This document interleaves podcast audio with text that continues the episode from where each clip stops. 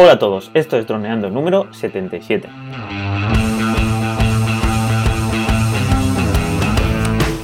Bienvenidos a este lunes 12 de noviembre al podcast de temática dron, el que aprenderás a ganar dinero con tu dron. En el programa de hoy vamos a hablar sobre el plan de vuelo para grabar eventos deportivos.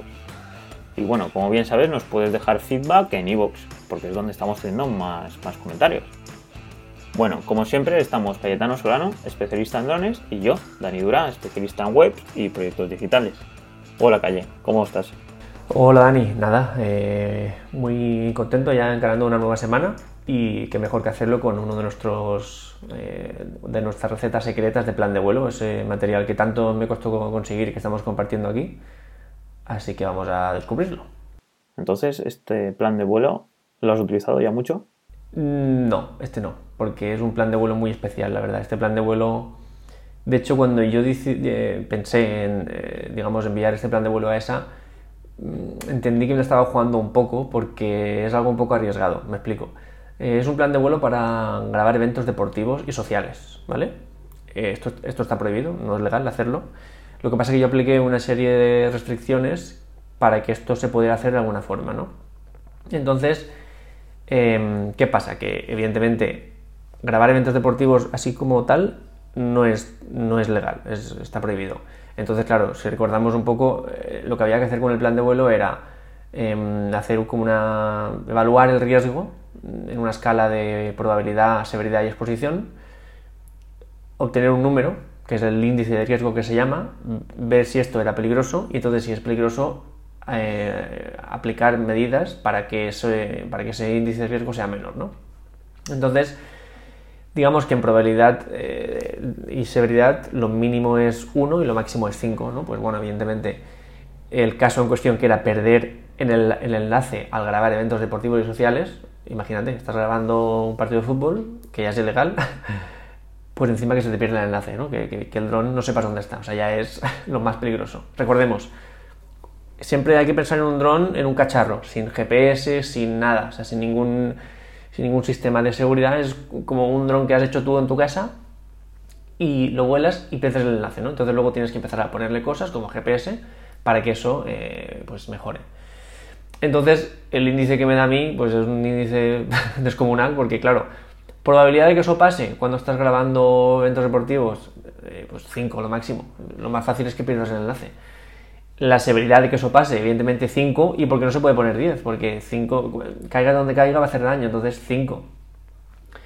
Y luego exposición, es decir, cuántas veces lo vas a hacer en tu día a día como piloto, ahí sí que puse menos 1 porque no me voy a dedicar a grabar en eventos deportivos, ¿no? Esto sería algo, mm, digamos, excepcional. Se podría aplicar, por ejemplo, también a una boda, que también está prohibido, pues este plan de vuelo se podría aplicar para hacerlo legalmente, ¿no? ¿Cómo, vamos a hacerlo? Pues para empezar, el índice de riesgo que nos da es 5 por 5 menos 1, en total 24. O sea, rojo rojísimo. Esto tenemos un, un baremo que a partir de 15 ya la, operación no se puede hacer porque es muy peligrosa, pues nosotros estamos en 24. O sea, eh, el, tope es 25, pues nosotros en 24. Entonces, ¿qué cosas yo pensé? Eh, ya te digo, con un poco de respeto porque sabía que era algo ilegal, pero digo, ¿qué cosas puedo hacer yo aquí? Eh, más, que nada lo hice como una prueba para mí mismo, ¿no? ¿Qué, qué factores mitigadores puedo aplicar aquí para que esto que es ilegal eh, se pueda hacer? ¿No? Entonces, pensé en hacerlo y luego, dependiendo del resultado, lo enviaría o no. Y llegado el punto, dije, bueno, lo envío y si me dicen que no, pues lo tacho y lo vuelvo a enviar. Aunque pierda un par de semanas, por lo menos eh, este, si pasa como legal, mira, pues lo podré hacer. Entonces vamos a ver lo que yo apliqué Em, para poder hacerlo, digamos, de una forma legal y segura. Tú, así a bote pronto, ¿qué se te ocurre que podríamos hacer?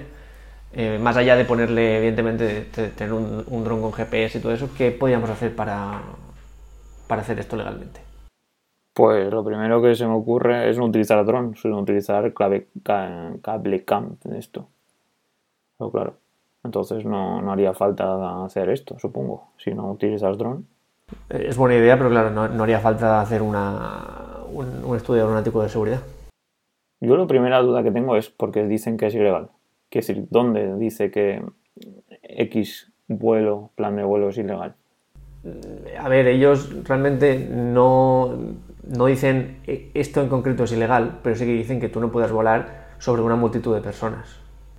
Entonces esto, evidentemente, en un, partido de fútbol no hay multitud de personas, no lo puedes hacer. Y además, como hubo tantos casos y tantas preguntas, a esa incluyó bodas y eventos deportivos, cuando no tenía por qué, porque ya como con multitud de personas ya cuenta, pero ante las dudas dijo prohibido multitud, eh, sobre, volar sobre multitud de personas y en bodas y eventos deportivos. Entonces lo que comentaste de que ibas a regalarle el vídeo al primer amigo que se casara en la boda estaría mal, ¿no? sí, pero podríamos aplicar el plan de vuelo del que vamos a hablar hoy en día que convierte esa situación ilegal en una legal. Y además que el vídeo sería una mezcla de imágenes aéreas y, normales también. Sí, sí, claro, claro, claro. Pero como me explicaste una vez que, que hay una toma, creo yo que me la comentaste o la, o la pensé yo, no sé, que era como si fuera cuando los novios estaban yendo, ¿no? Pues que el dron por, por detrás, claro, ahí hay mucha gente. Se estaban yendo con el coche. No, después de, darse los anillos, suponiendo que está en abierto, ¿vale? Si es dentro de una iglesia, no. Pero si es eh, en una zona abierta, después de, que el cura, o bueno, el cura en este caso no, en, este caso, pues el, el, concejal haya, haya dado los anillos y todo eso y ha hecho, haya hablado, pues que los novios se giran y van hacia afuera pues esa, vista de dron. No, eso no, eso no. Eso lo haría a mano, no, con un dron. Pues calle, no, no se me ocurre así nada que... Como tenía tan claro que era una operación ilegal, lo que pensé es hacer solo planos lejanos. Es decir, no, no plan... si no se puede volar sobre gente, no puedo grabar sobre gente. Entonces, el objetivo de este plan de vuelo es grabar desde la lejanía. Entonces, para ello, ¿qué hacemos? Pues para empezar, establecemos una distancia de seguridad respecto a la multitud. Es decir, si esa multitud, esa boda, por ejemplo, se va a producir en un, en, un campo, en una villa, pues digamos que em, yo establezco 150 metros de margen eh, que yo no puedo cruzar. Es decir, yo no puedo acercarme a menos de 150 metros de la boda. Entonces yo, digamos que el dron tiene que estar en una zona de seguridad separada de la multitud. Segunda cosa que hacemos es establecemos una distancia de seguridad mínima entre la aeronave y el radioenlace, es decir, el mando. ¿Esto qué significa? Pues que no, puedes volar a más de 50 metros de la emisora, ¿vale? Entonces, ¿esto qué quiere decir? Que en un dron como el Phantom, por ejemplo, que tiene un rango de alcance de 3 kilómetros entre la emisora y, la aeronave, si tú limitas esa distancia a 50 metros, nunca vas a perder la señal. Entonces, eso te va a ayudar a que tengas muchísima más seguridad que si estás operando a 3 kilómetros, que es, muy fácil que se pierda la señal. Entonces, segunda cosa, emisora y aeronave muy juntitos.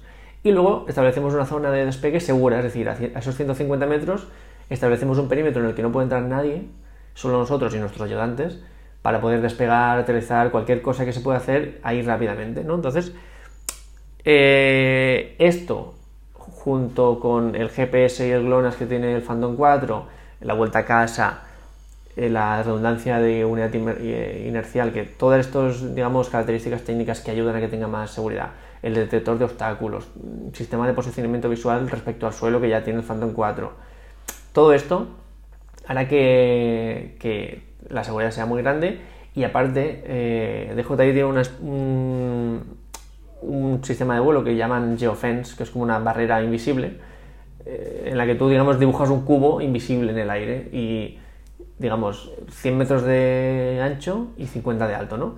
Entonces, si tú vas con el dron y quieres traspasar ese cubo, llega un punto en el que, aunque tú estés acelerando al máximo hacia adelante, el dron se para y de ahí no sale. Que sería esa zona donde estaría la multitud, ¿no?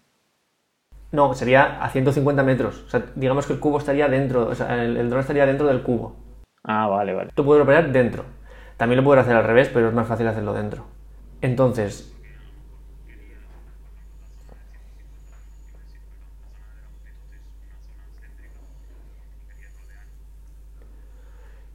Sí, pero es que si hiciéramos eso sería más peligroso porque cuando yo estuviera, cuando la multitud estuviera entre el dron y yo,